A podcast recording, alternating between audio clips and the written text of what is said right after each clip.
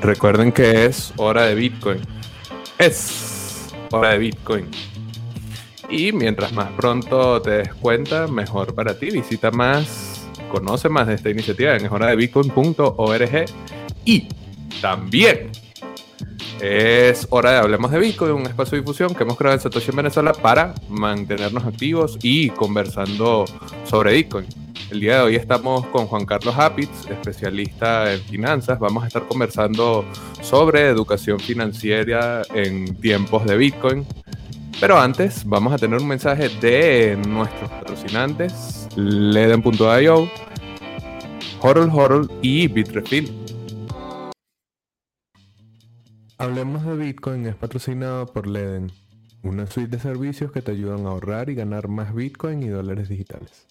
Los productos de Leden te permiten generar intereses, pedir créditos en dólares y obtener créditos para comprar más Bitcoin.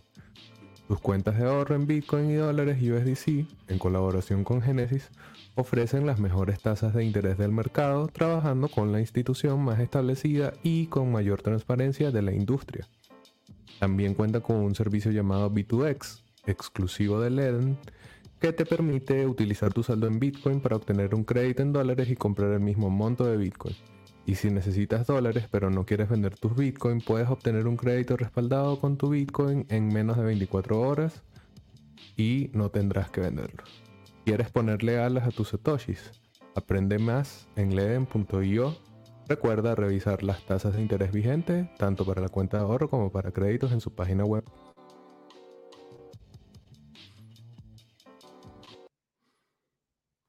Ahora vamos a tener un mensaje de Horol Horol, que es una plataforma de intercambio P2P de Bitcoin, en donde vas a poder deshacerte de tus hiperinflacionarios bolívares y obtener satoshis de manera sin custodia, sin KYC y completamente user friendly. Además de deshacerte de tus bolívares hiperinflacionarios, vas a tener la oportunidad también de pedir préstamos y créditos en una plataforma que funciona de la misma manera. Así que conoce más de Horol Horol. Y finalmente Bitrefill, la manera más sencilla de vivir en Bitcoin. En este caso para recordarte que puedes utilizar tus Bitcoins para comprar más de 500 distintas opciones disponibles en la plataforma, desde donde sea que estés. Recuerda, en Bitrefill vas a tener la manera más sencilla de vivir con Bitcoin.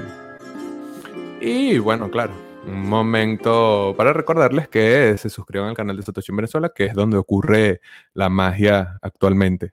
Bueno, espero que Juan esté preparado, porque ahora sí vamos a aparecer en la pantalla. Bueno, muchachos, eh, estamos aquí con Juan Carlos Apitz, como les había contado. Vamos a estar conversando sobre educación financiera un poco más allí. Y bueno, Juan, bienvenido. Hola Javier, gracias. Bueno, excelente. Gracias por aceptar la invitación y quisiera partir de una vez para las personas que puede ser que no te conozcan, que nos diga quién es Juan Carlos Apitz. Bueno, mi nombre es Juan Carlos, soy venezolano, eh, actualmente vivo en Chicago y eh, básicamente me he dedicado a los mercados financieros desde que me gradué en la universidad. Eh, soy politólogo y abogado, pero hice mi maestría en el IES en, finanzas y pues creo que el interés en criptomonedas y en particular, digamos, en los mercados es como la intersección de muchas cosas, ¿no? Como tú comprenderás, en los mercados confluyen demasiados intereses y, es absolutamente normal que personas con muchos intereses a la vez pues terminen en, en los mercados financieros. Ok, eh, ¿por qué? O sea, ya nos, nos, has dicho que los intereses, obviamente, pero ¿Cuál fue ese salto que te lleva de eh, carreras que como el derecho y la politología de repente están más asociadas como, no sé, a la ley, al Estado, a la diplomacia, al análisis? ¿Por qué de allí a los mercados? O sea, profundicemos un poco más allí a ver cómo, cómo se da ese salto. Sí, yo te diría que realmente el salto no fue tan grande porque mi interés realmente era geopolítica. Era, era básicamente entender un poquito tendencias macro en términos de geopolítica. Y en geopolítica es imprescindible conocer y entender a los mercados financieros. Entonces, de alguna manera, era natural eh, eh, intentar entender tendencias mundiales o tendencias globales a partir de lo que estaba pasando en los mercados financieros. Yo realmente siempre tuve un interés en los mercados financieros, siempre me parecía que ahí había muchísimo por, por entender. Además que los politólogos en general nos dedicamos a estudiar el poder, ¿no? Eh, mucha gente cree que nosotros nos dedicamos a estudiar a los políticos o a la política, pero, pero en efecto nosotros nos dedicamos a entender al poder como un fenómeno y, y la verdad que la geopolítica está muy asociada, digamos, a los mercados financieros y creo que el salto fue como natural. Y realmente el salto se dio en el IESA. Yo, yo sinceramente entré al IESA eh, trabajando para, para, una firma de consultoría que no tenía nada que ver con mercados y, y pues esa formación en el IESA pues fue lo que me permitió, digamos, eh, sentir esa pasión por entender mucho más de cómo se mueven los capitales en el mundo, eh, cómo se, digamos, se ejerce poder realmente, fácticamente en el mundo a través del capital. Y, y pues me, me, digamos, terminé como redireccionando mi carrera hacia los mercados financieros. Ok, perfecto. Y actualmente estás estudiando una maestría. Quisiera que nos contaras un poco de eso. Obviamente en Chicago, venezolano, es una buena historia para conocer acá en el canal de Situación Venezuela. Sí, bueno, Chicago es realmente la ciudad de los derivados, es como la segunda ciudad financiera de los Estados Unidos y probablemente un hub importante de, de mercado financiero. Aquí, eh, pues están los pits, eh, digamos, estaban los, los, los mercados, eh, digamos, físicos propiamente de los derivados, que es, digamos, como mi interés primordial, ¿no? Opciones y futuros, que es donde yo me he desenvuelto en los últimos, en los últimos años, en particular opciones. Y Chicago para mí era como, wow, un sueño venir para acá, eh, relacionarme con gente que también conoce a los derivados, que le gustan los derivados, que, que, realmente le gusta el riesgo, ¿no? El riesgo entendido como, como algo inherente a los mercados financieros. Eh, y yo realmente quería estudiar una maestría en políticas públicas más enfocada hacia el área de finanzas, eh, más enfocada al área de banca central, eh, y utilizar datos básicamente para analizar a los mercados financieros.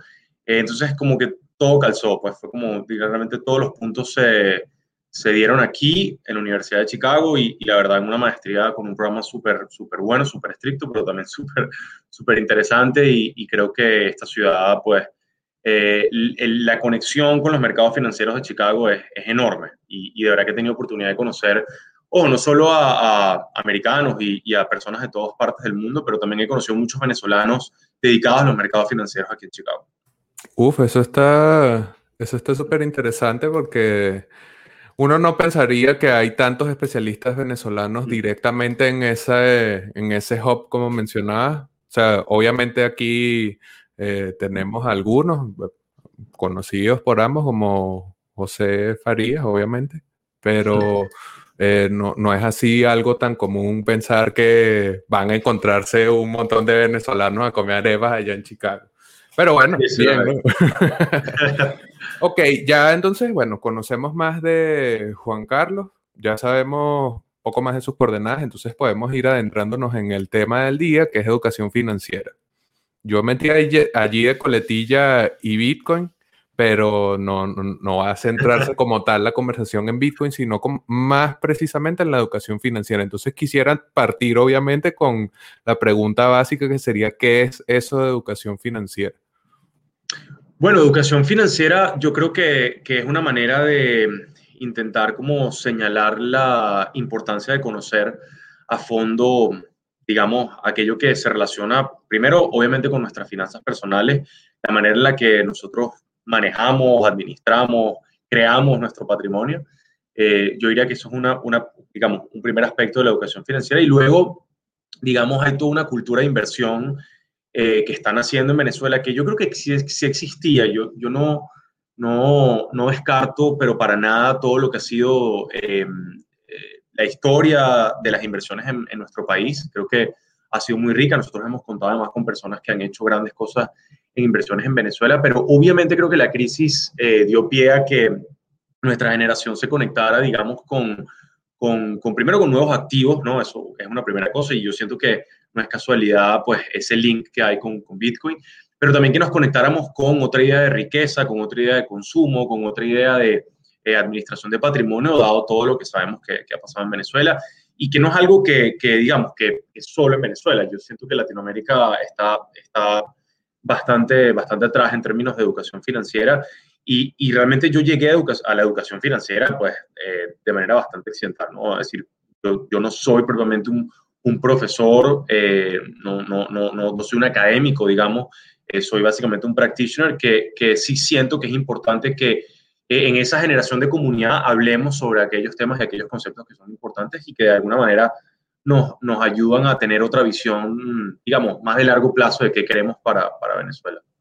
Ok, ¿y te parece que, o sea, todo este cúmulo de herramientas que a mí me parece que son bastante específicas de un perfil de, ciudadano venezolano que no se queda solamente con que el hecho de que la crisis esté avasallando al país, sino que también busca de cierto modo solucionar, busca de cierto modo sobrevivir a la realidad económica del país, que es innegable. ¿Te parece que ese conocimiento puede ser eh, mayormente difundido, no sé, tener un poco más de alcance para que más gente tenga este tipo de herramientas. No sé si, si es un conocimiento que puede ser de dominio público, común. Por allí que apunto.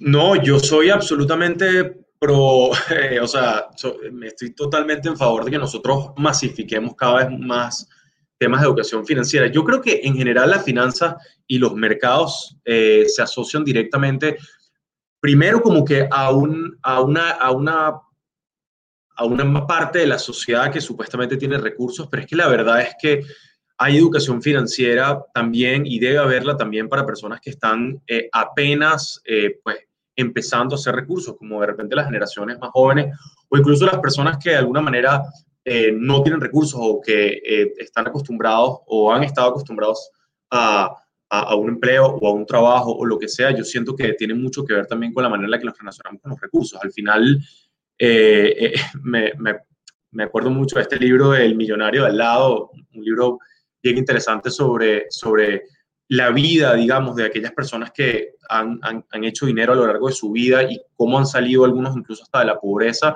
eh, pues parte justamente de tener, digamos, cierto conocimiento de, de qué es patrimonio, qué es ingreso, hacia dónde van, es decir, cuál, es la mejor manera de invertir a largo plazo eh, y cuál es la mejor manera también de relacionarnos sanamente con los mercados y que los mercados no sea eso que nosotros vemos a la distancia como algo o para la gente rica o, digamos, eh, allí donde Wall Street, ¿no? aquí en Estados Unidos hay como esa idea de que Wall Street es distinto a Main Street, eh, que es básicamente como aquello que está totalmente apartado de la economía real, que es aquella, aquella área donde supuestamente se única exclusivamente se, se crea valor ¿no? Eh, para la sociedad. Y yo creo que al final los mercados son importantes para las economías, en particular para las economías de mercado, obviamente. Em, y yo siento que tener claro qué podemos sacar nosotros de los mercados es importante. E incluso, fíjate, te pongo un ejemplo, Javier. Eh, en los Estados Unidos participan activamente eh, en los mercados financieros aproximadamente como 52 millones de personas. y son 52 millones de personas que directamente se involucran con los mercados, pero más de 120 millones de personas, más o menos, no llega a ser la mitad, pero un poco menos de la mitad de la población estadounidense eh, está directa o indirectamente relacionada con los mercados financieros porque contribuyen, por ejemplo, a un programa o un fondo de pensiones o son parte de algún tipo de eh, fondo de jubilación que pues toma sus contribuciones e invierte. Es decir, la cultura financiera es algo que, puede masificarse a pesar de que nosotros no tengamos una cuenta de inversión y estemos permanentemente comprando y vendiendo activos. No, claro, y además como habíamos estado señalando antes que eh, son oportunidades que existen, no es que es exclusivo para un tipo de perfil ni que exclusivamente los financieros dedicados académicos pueden ir a los mercados, sino que mm. puedes venir de cualquier background. De repente, mercados como Bitcoin han ampliado la oportunidad para ciudadanos en economías de desastre o directamente excluidos de ciertas oportunidades de inversión de participar en un mercado en donde los réditos pueden ser muchísimo más amplios y exageradamente mucho más amplios que los mercados tradicionales. Entonces, obviamente, eh, como que la idea o el llamado en este caso sería ver que hay una posibilidad de entrar a ese supuesto mundo solo de los, de los trajes. el mundo de los trajes que siempre dominan esa narrativa de Wall Street, etcétera. Ok. Sí, totalmente.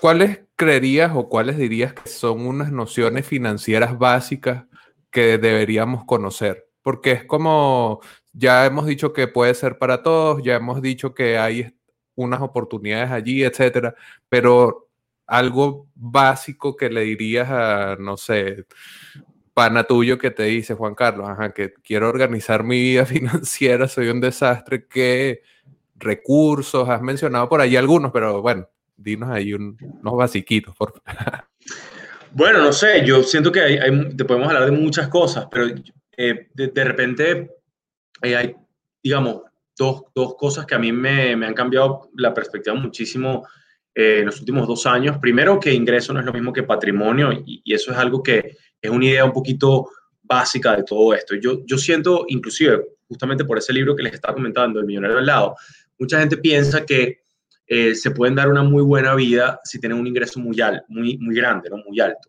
Y la verdad es que no, la verdad es que el ingreso eh, no necesariamente significa que tú puedas llegar a tener un patrimonio grande, porque efectivamente si tú tienes un ingreso grande, pero tienes, eh, digamos, un consumo desmedido, pues evidentemente nunca vas a poder crear riqueza. Y la verdad es que muy poca gente sabe de dónde se crea la riqueza. La riqueza se crea, digamos, de, del interés compuesto, del efecto de, de esa maravilla que se llama el interés compuesto eh, y de un consumo bastante moderado de nuestros recursos, de manera que nosotros podamos eh, eventualmente pues eh, hacer inversiones, digamos,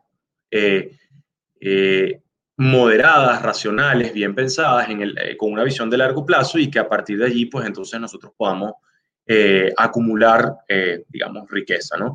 Em, muy poca gente también siento que, que, que, se, que se conecta con esta idea de visión de largo plazo. Creo que tú lo debes saber mucho más que yo, pero eh, creo que mucha gente que entró a Bitcoin o que se, se relacionó con los mercados financieros eh, eh, a, a, través de Bitcoin, es decir, gente que sabía acerca de la bolsa, por ejemplo, porque empezaron a leer sobre criptomonedas, o gente que se conectó con la idea de invertir a partir de que apareció Bitcoin, no sabe que realmente eh, digamos, el valor agregado está en, tener una visión de largo plazo. Incluso si, hay mucha gente que se conectó con Bitcoin por el trading, por ejemplo, pero incluso si te dedicas al trading, creo que, en buena medida eh, el, valor agregado, la verdadera riqueza está en que uno se conecte más con una visión de largo plazo y que aquellos activos que, tú consideras que son activos que se pueden revalorizar en el tiempo, eh, tú sepas y tengas la suficiente paciencia para holdearlos, digamos, en el, en el muy largo plazo y que eso te vaya generando eh,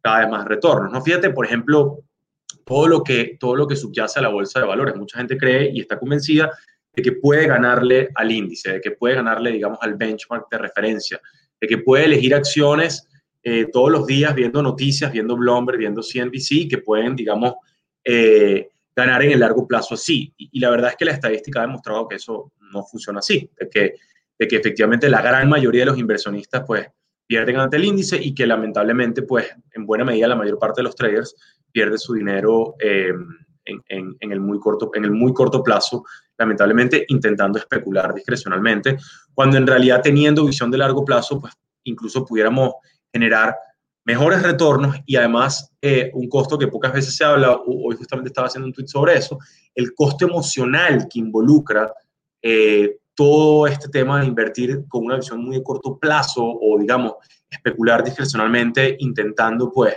generar retorno, eh, pues lamentablemente ha llevado a que muchas personas, pues, eh, pierdan su dinero eh, y, que, y que todo el valor que significa tener a Bitcoin, por ejemplo, en, en un wallet, pues, se esfume, ¿no? Fíjate cuánta gente entró en el 2017 o incluso antes y lamentablemente pues han venido perdiendo su, su posición en Bitcoin por, por, por, el inmediatismo, ¿no? Todo lo que, todo lo que falta para que, para que Bitcoin eh, demuestre su, digamos, su, todo su potencial.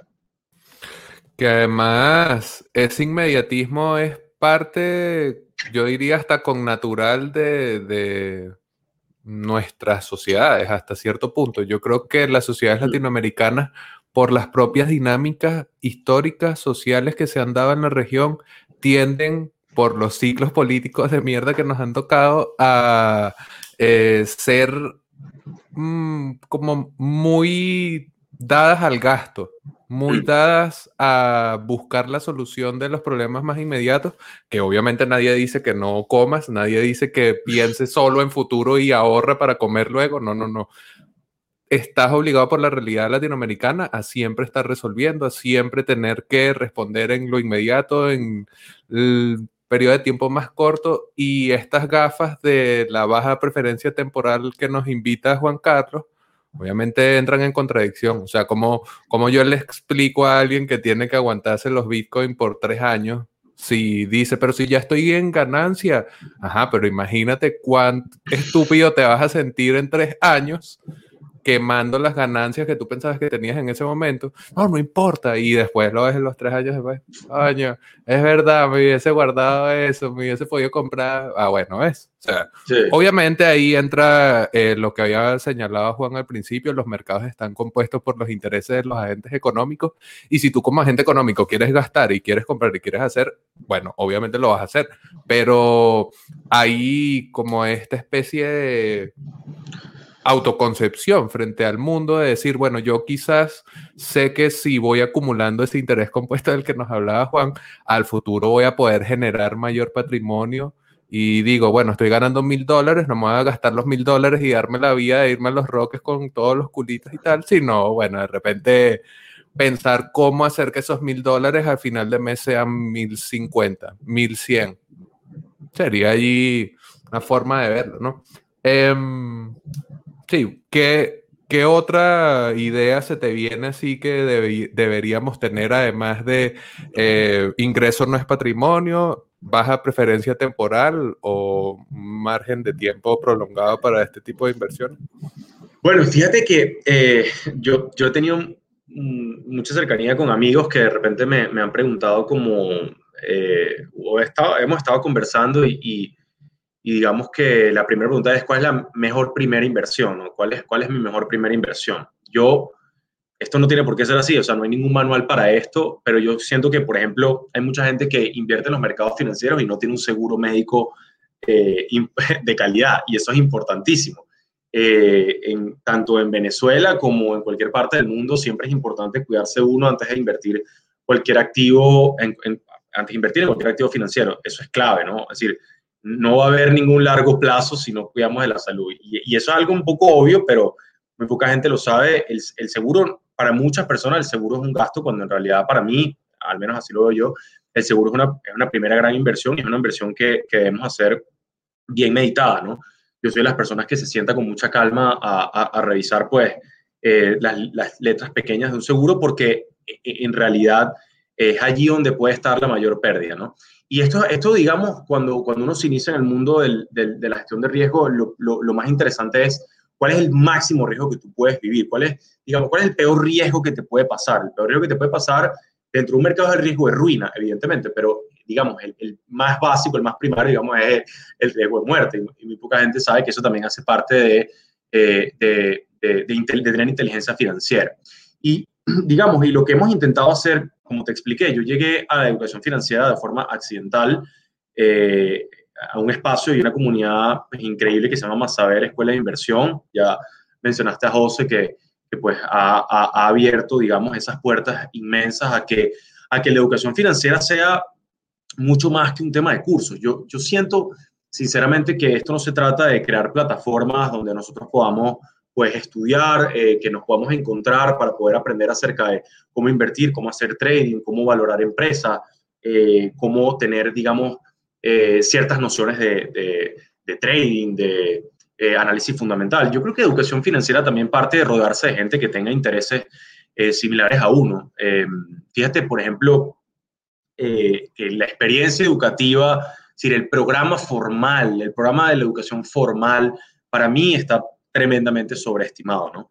Eh, yo creo que lo que yo más le he sacado de provecho, tanto a más saber como incluso casi, digamos, todos los, los, programas educativos en los que yo he estado es, la gente, es la, la, oportunidad de compartir con gente que tiene visiones distintas. Em, y, digamos, esa experiencia de educación financiera no, no tiene nada que ver con cursos, tiene mucho más que ver con, oye, me gustaría invertir. ¿Quiénes más están interesados en invertir? Oye, aquí hay gente que también está interesada en invertir. Hay gente que por ejemplo, invierte en el índice, gente que invierte en acciones eh, value, ¿no? Como, como, como, como las llama José Miguel y como sabemos que, que existe esa tradición, digamos, de inversión, pero, pero también es rodearse de gente que esté interesado en, en eso, ¿no? Por ejemplo, eh, mucha gente siento que se mete en Bitcoin y no se rodea, digamos, o, no se busca, digamos, la gente que también tiene intereses similares. Y yo siento que hacer comunidad es también hacer educación. Y creo que eso, eso, de eso parte un poquito del tema de la educación financiera, mucho más allá de si pago o no pago un curso, si me meto en un curso. Es decir, de hecho, yo, decir, yo he hecho muchos cursos y, y, he pagado muchos cursos también, pero no se trata tanto de eso, sino se trata de quiénes a mi alrededor están interesados en hacer lo que yo quiero hacer y quiénes de repente tienen visiones distintas de Bitcoin. Yo, a mí me parece, por ejemplo, yo empecé hace mucho tiempo a, leer, a invertir en, el, mundo cripto, pero, pero sí he tenido contacto directo, incluso acá en Chicago, con gente que, que no, que están, digamos, en, eh, en el mundo tradicional de las finanzas que todavía no da su, su primer paso al mundo al mundo cripto. Y tener esa conversación es también educación, o sea, tener esa conversación de por qué de repente ellas, esas personas deciden invertir en mercados emergentes eh, o invertir en bonos, eh, digamos, un poquito más eh, riesgosos o hacer inversiones, digamos, en acciones mucho más riesgosas antes de invertir en algo como Bitcoin, ¿no? Eh, y eso también hace parte un poquito de esto que te estoy comentando, ¿no? De la educación financiera. Sabes que incluso este tipo de espacios, que es un diálogo principalmente, es también en cierto sentido nosotros recreando lo que hacían los antiguos griegos de ver en esa conversación, en ese yo escuchar tu idea, ver cómo puedo darle allí algo desde mi perspectiva y que obviamente lo que uno aspira al crear comunidades alrededor de este tipo de tecnologías, hablamos de Bitcoin en este caso, eh, es lo que me parece que pudiese enriquecer más el fenómeno eminentemente digital que es Bitcoin y en cierto modo los mercados cada vez están más digitalizados. Tú tienes la ventaja o la fortuna de estar en Chicago, pero generalmente puedes operar desde cualquier lugar siempre que tengas los permisos y seas, tengas la acreditación pertinente.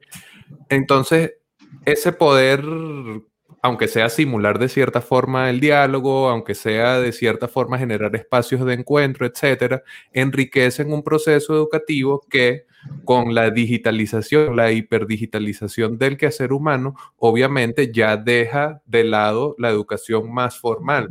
Yo no, o sea, yo vengo de la academia, yo tengo mi corazoncito académico, pero no siento que hoy por hoy la academia dé las respuestas que necesita la sociedad, que necesita el individuo, frente a conceptos que están naciendo, que se están desarrollando y los mercados están transformándose. O sea, que no es tan sencillo atender, o sea, yo no creo que un dinosaurio de la bolsa vaya a entender de la misma manera que uno pudiese entender lo que está pasando en el mundo y cómo se está yendo cada vez más hacia lo digital, incluso, bueno, el, el, el, tema especulativo. Quisiera ahondar un poco más en esto de la educación que me interesa. Dijiste no, rodearte. ¿sí? Yo creo que, por ejemplo, hay, hay, hay, hay, cosas interesantes. En el mundo financiero están pasando cosas justamente en esta, en esta área. Fíjate, por ejemplo, eh, la salida a bolsa de Coursera y todo lo que significa Coursera para esa era de la digitalización de la educación y yo estoy convencido de que la educación formal le deben quedar algunas, algunos pocos años, ¿no? Eh, y yo siento que hay muchas cosas, muchísimas cosas que se pueden aprender en Internet eh, que no son propiamente de la educación formal. Eh, y yo creo que de las cosas más valiosas, o al menos de, la, de las cosas prácticas, eh, digamos, eh, que probablemente me, me, hagan mi trabajo, yo creo que las he aprendido por mi cuenta. La, la, verdadera educación, eso lo decía mi papá, la verdadera educación es la que uno mismo se labra, ¿no? Eh, lo que pasa es que estos programas formales, eh, digamos, todavía siguen siendo eh, una manera también de darle cauce a, por ejemplo, dudas que uno tiene, ¿no?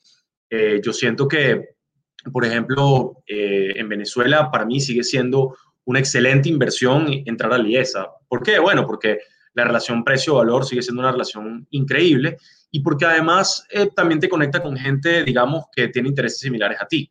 Eh, el programa formal, yo no tengo absolutamente nada que decir, el programa formal de las maestrías de IES, a mí me parece que eh, son, son increíbles para una persona que esté en Venezuela y que quiera formarse en el área financiera. Me parece que el IESA sigue siendo una tremenda inversión. Esto no es publicidad en lo absoluto, pero, pero, pero la verdad que, que eso también dio cauce, mi, a mi modo de ver, dio cauce a mi carrera y le dio causa a mucha gente que estudió conmigo también, ingenieros, por ejemplo, que querían, digamos, entrar mucho más, más de lleno al mundo financiero o mucho más de lleno al mundo de los negocios, pues también le dio, le dio causa Eliesa. Y en definitiva, yo estoy convencido de que, de que, de que cualquier persona que esté en el mundo financiero va, va a hacer este comentario, y es que nosotros nos labramos una carrera en los mercados financieros, digamos, ya de manera muy distante de los programas formales que teníamos. Es decir, una maestría en finanzas no te da un pase libre en los mercados financieros, ni tampoco te da un pase libre a hacer dinero en los mercados financieros. En el mundo de las cripto, yo creo que sí hay eh, eh, una, una iniciativa, una vanguardia muy importante a democratizar eh, los mercados. Eso tiene también un downside importante. yo creo que la gente llegó, puede ser que haya llegado con una visión muy de corto plazo, está bien. Creo que también las pérdidas son una lección importantísima. pero yo sí siento que, que hay mucha gente bien educada, gente muy creadora, gente con una capacidad eh, de, emprendimiento genial para el mundo cripto. Eh, y las cosas que yo estoy leyendo acerca de, de, cripto en, los últimos, al menos en los últimos seis meses, es increíble. Es decir, hay una serie de, de industrias que yo creo que pueden, pueden ser eh, tremendamente, pueden transformarse tremendamente gracias a todo lo que, lo que el mundo cripto, y además, no, no solo eso, Javier, fíjate, la discusión que, está ocurriendo dentro del espacio eh, cripto, eh, dentro, digamos, de las tecnologías descentralizadas, yo, yo diría que no hay otro espacio en el mundo financiero donde se estén dando las discusiones que se están dando en el mundo es decir, fintech, es decir, eh, lo, que, lo que inicialmente fue fintech, puede ser, no lo sé, yo creo que ni siquiera las fintech eh, están ignorando, y más bien me parece que en buena medida muchas fintech ya están empezando como a, a ver todo lo, que, todo lo que el mundo cripto les puede dar a, a sus modelos de negocio. Bueno, y justamente allí es donde vamos a ir llegando al llegadero para poder hablar un poco de Bitcoin, a ver, yo porque no me enfoco mucho en el mundo cripto en general, sino cómo Bitcoin puede influir en el resto de los mercados. Me parece que la, o sea, la revolución monetaria que plantea un dinero que no depende de ninguna banca central y que no puede ser influido por ningún gobierno mm, es tremenda y a medida que ese activo entre con más fuerza en los mercados, entre con más fuerza a niveles, ya estamos niveles estatales, habíamos pasado eh, de gente, individuos de alta riqueza, a empresas, ahora a estados cayendo frente al interés sobre Bitcoin. Entonces creo que allí, allí como que está lo, lo, que generalmente nos enfocamos por acá, pero de todas maneras quisiera tener tu apreciación de este tema como tal. ¿Cómo ves siendo especialista en finanzas con todo esto que hemos conversado de las herramientas, las oportunidades, lo que obviamente puedes analizar estas discusiones que ves? ¿Qué, qué tal se ve Bitcoin desde, desde allá?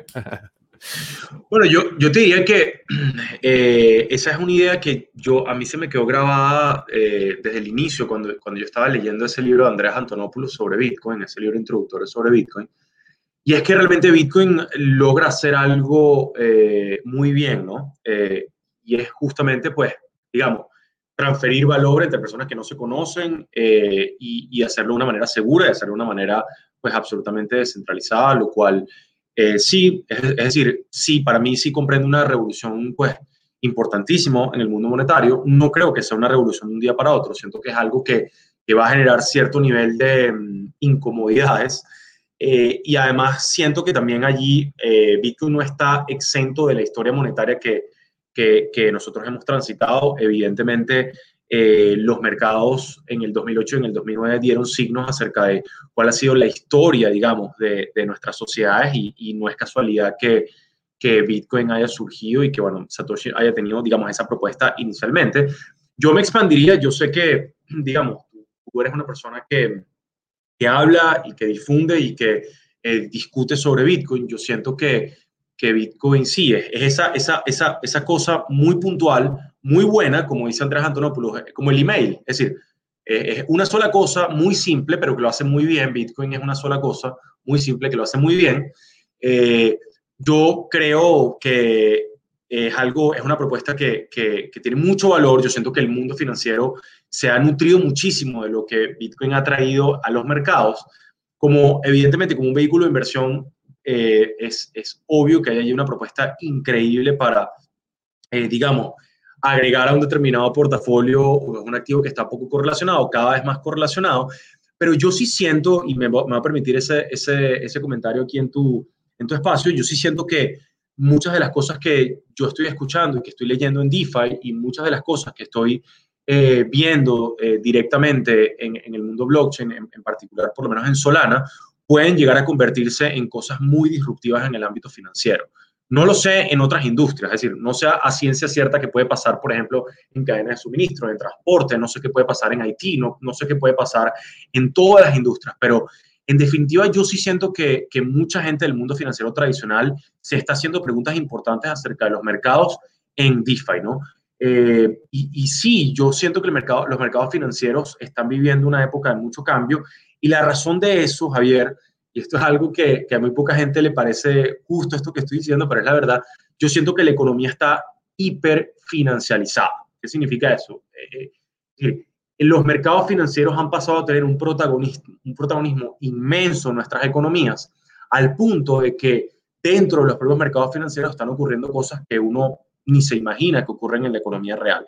De manera que es normal que los niveles de fricción, es decir, lo difícil que se ha convertido, eh, pues cosas muy simples como una cuenta en un banco o cómo ahorrar, digamos, eh, teniendo dinero en un banco o el problema, digamos, la, la, el protagonismo de los bancos centrales en determinadas decisiones públicas, para bien o para mal, ha dado como eh, resultado pues, unos mercados que están, digamos, encima de toda la economía. Es decir, eh, yo estaba escuchando esta, esta entrevista que le hacían a Elon Musk, creo que era Joe Rogan, que le preguntaba por qué no te quedaste en el mundo financiero cuando él estuvo invirtiendo en PayPal y él decía, oye, me parece que demasiada gente inteligente se va a los mercados, es decir, se va a los mercados y se va a, las leyes, ¿no? Y, muy poca gente se dedica a crear. Y eso es verdad.